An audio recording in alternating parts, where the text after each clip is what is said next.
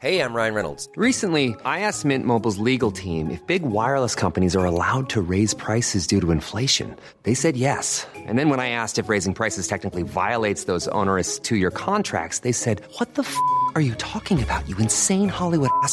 So to recap, we're cutting the price of Mint Unlimited from $30 a month to just $15 a month. Give it a try at mintmobile.com slash switch. $45 upfront for three months plus taxes and fees. Promo rate for new customers for limited time. Unlimited more than 40 gigabytes per month. Slows. Full terms at mintmobile.com. Vamos a conversar como de vez en cuando lo hacemos y nos da mucho gusto con Armando Leñero, presidente del Centro para el Empleo. Armando, ¿cómo has estado? Buenas tardes. Buenas tardes, Javier, ¿cómo te va? Pues bien, con frío estos días, pero bien. Sí, frío, ¿verdad? Pero bueno, propio de la propio de la época del año, ¿verdad? Porque luego también ponemos cara de sorpresa ante cosas que nos pasan cada año y como tenemos poca memoria, se nos olvida, pero hace un año andábamos hablando casi de lo mismo, ¿no? Exacto. Oye, a ver, eh, hace un momento hablábamos sobre el tema de las afores y de lo que esto significa que la gente esté retirando sus afores. Eh, y cómo puede recuperar las afores retirándola, ¿no? Ahora sí que, híjole, al paso del tiempo, tiempo, tiempo, mucho tiempo, pero a ver, eh, ¿cómo está eh, los retiros por desempleo en este 2020 que acaba de pasar? ¿Qué es lo que tenemos en número y qué, cómo, cómo podremos eh, interpretar y qué significado tiene todo esto, Armando? Sí, mira, el, problema de, los retiros que a nosotros nos preocupa mucho, porque no tengo la cantidad exacta de la cantidad de retiros que se han hecho, pero obedece precisamente a que las personas se han quedado sin empleo y que no tienen otra forma de, recurrir a ingresos a través de retirar estos, eh, estos, estos fondos. Eh, es muy preocupante porque eh, es resolver un problema que es lo que finalmente lo está haciendo el gobierno, resolver un problema del ingreso en el presente, para mandarlo al futuro. Estos ingresos que retiran las personas, pues son ingresos que no van a tener para su pensión, que de por sí ya son muy bajas. Son en las afores, pues se aporta realmente el 6%, que pues que no sirve para tener una, una, una vida digna después de los 65 años de edad. Y entonces sí es muy preocupante, creemos que no es la solución dar, dar retiros.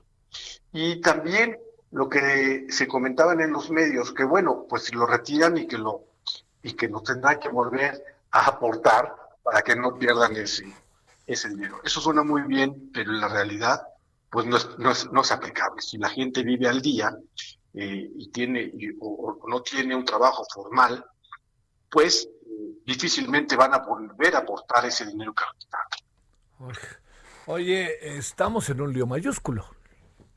Sí, sí, por supuesto. Todo, todo, las pensiones es todo un tema eh, por el tipo de, de, de, programa que tenemos, que es un eh, plan de pensiones eh, que es este de acuerdo a lo que aportas, de aportación definida, pues te vas a llevar tu, tu bolsita, lo que has aportado. Sí. Pero, pero imagínate tú que tú vas a vivir 15 años no, de jubilado. No, no, qué cosa. Porque, porque te vas a jubilar a los, a los, eh, te vas a jubilar a los 65 años y vas a vivir 15 años, tendrías que tener una bolsa equivalente al 50% de tus ahorros durante 30 años. Imagínate, es, es, es terrible, ¿verdad? Este, entonces, pues, y, hago, y ahora quítale los retiros de las personas en las afores, pues se van a tener mucho menos capacidad. Por lo tanto, el tema, como, como se está resolviendo, pues es un paliativo, pero de todas maneras no alcanza. Del 6 pasamos al 15, pero dista mucho. Ahora, ahí hay otro problema, Javier, que el gobierno garantiza una pensión de más o menos un salario mínimo. Sí. Eh, porque las personas y además lo bajan a 750 semanas. Con 750 semanas no, y, y un salarios bajos no te alcanza para una pensión de salario mínimo. Entonces, me parece que el, que el tema no está resuelto completamente. Sí suena muy bien que se suben, pero no resuelve el problema de fondo. Sí. Eh, yo creo que hay otras cosas que hacer en este problema del, del plan de pensiones. Pues, a ver, ¿qué cosas, Armando? Mira, primero, si, si la gente cada día vive más, eh, cuando se instaló, eh, instauró el seguro eh, de pensiones en los años 50, pues la gente se retiraba a los 65, igual que hoy. Pero no es que el promedio de vida era 55 años, Javier. Entonces, pues no, no había tanto problema de tener el programa que teníamos, este, de una, de una cantidad definida, que era el programa que se tenía anteriormente. Y entonces, pues, ¿qué tienes que hacer? Que la edad de retiro sea similar al promedio de vida, porque de otra forma no te va a alcanzar mucho o cercano.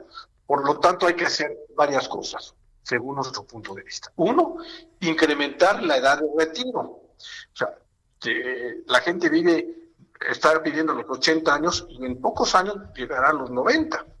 Por lo tanto, el retiro tiene que ser eh, más, más a, los 70 años, por lo menos.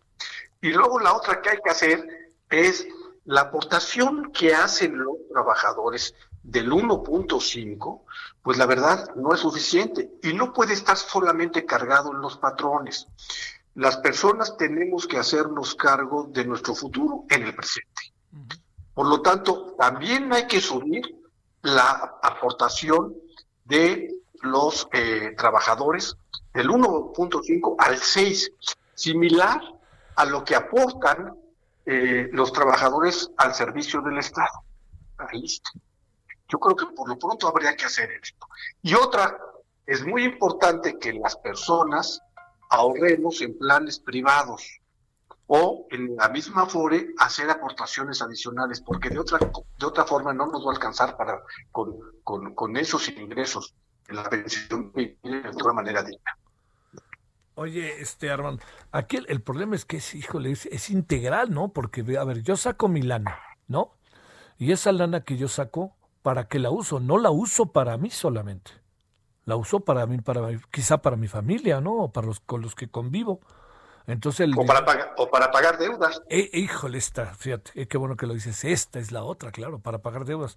Entonces, este, eh, el, el, gobierno está viendo el tamaño del problema, no es su única, no es su responsabilidad, no es el único responsable, pero está viendo el tamaño del problema el gobierno, ¿tú qué piensas?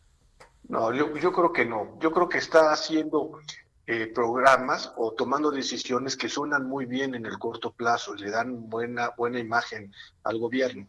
Pero de fondo no se está resolviendo el problema, porque subirlo de 6 a 15 y solamente ponérselo a los patrones, ¿no? Solamente cargárselo a los patrones, pues no está resolviendo el problema. Lo que está haciendo es asustando a los patrones para que estén en la formalidad, ¿verdad? Porque no van a alcanzar. Sí.